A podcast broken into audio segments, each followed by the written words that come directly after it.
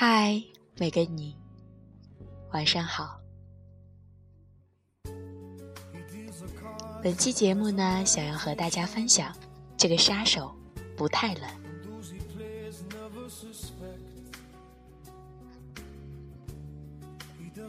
每当提到这个杀手不太冷这部电影时，我的心中总会有一种莫名的感动。这部电影也是我看过次数最多的电影之一，是我比较爱的法国著名导演吕克·贝松的经典之作。首先，在视觉上就已经超越了传统意义上的搭配规则。给观众一种耳目一新的感觉。片中主要人物里昂、马蒂尔达和史都的人物形象似乎都一反常态，他们逆转了传统类型片中常用的定位。杀人如麻的坏蛋史都是个沉迷于贝多芬交响乐的警局败类。而冷酷无情的杀手里昂是个温情脉脉的保护者，并且一个十二岁在破碎家庭成长的问题少女，为了复仇是个乐意与孤独杀手亡命天涯的女斗士。这些与常态相悖的人物塑造以及浪漫的奇思妙想。都可以看出，吕克·贝松真的是把商业动作与细腻文艺都玩到了极致。李阳的死像一簇绚丽的烟花，短暂而壮丽。他用生命向所有的人宣告自己希望的宝贵和自己的不屈，但那也只是一闪而已。像他这样的人是不适合生活在这种地方的。如他所说，他是没有根的。或许对于他来说，如果不能够找到希望，或许这就是他最好的归宿。里昂是一个漂泊者，马蒂尔达也是，不过他更幸运。在片子的结尾，马蒂尔达把里昂交给他的植物埋在了绿荫上，至少说是里昂把生存的希望交给了马蒂尔达，让他能够把希望生根。本片的现实意义是讲，在这个虚假残忍的社会里，无助漂泊的人是很难生根发芽了的。也揭示了美国社会底层的艰难现状。一直贯穿全片始终的那盆植物，其实是一种象征。它一直被里昂细心地呵护着，最后还不忘把它交给了马蒂尔达。这盆花就是一种对幸福生活的希望，是男女主人公共同追求的东西。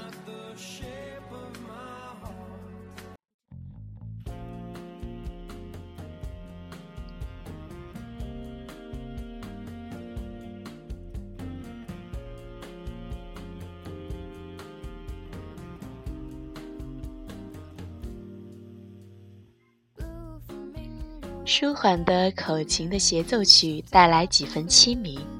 法兰西温和的阳光下，活着的方式黯然交替。工作、打理植物、喝牛奶、坐在沙发上睡觉，旁边放上一把枪。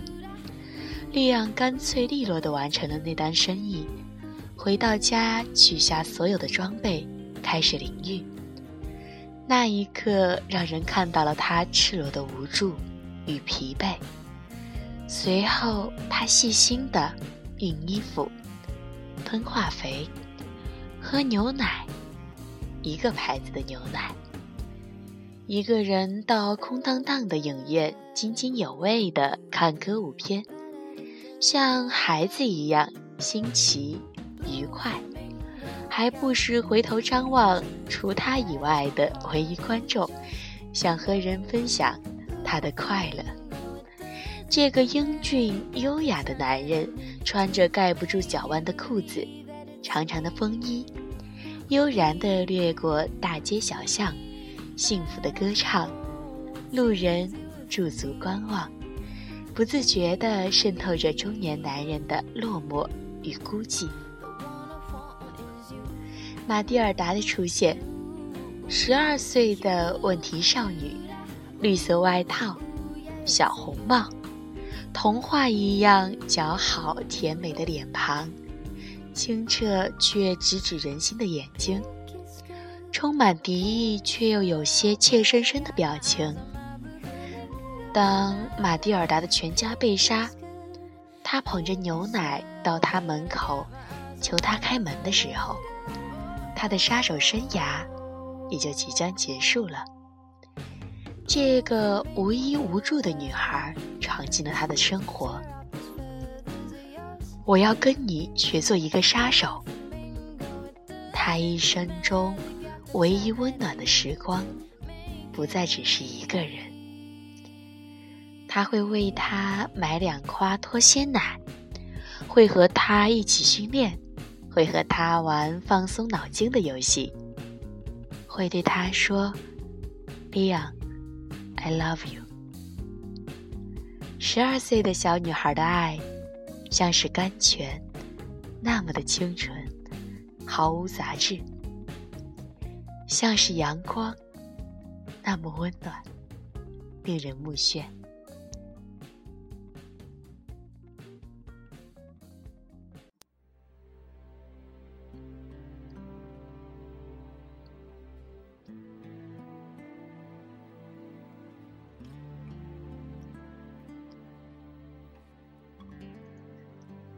他终究还是逃不掉。当他满面血污地走向咫尺之隔的大门，一支手枪跟在后面。这是一个惊心动魄的主观镜头，逐渐倾斜的地面宣告了他的死亡。他死了，一切都结束了。今天的节目就到这里了，不知道这一周你们又发生了什么故事呢？不知道你们又身在何处呢？无论如何，希望忙碌了一天的你睡个好觉，晚安。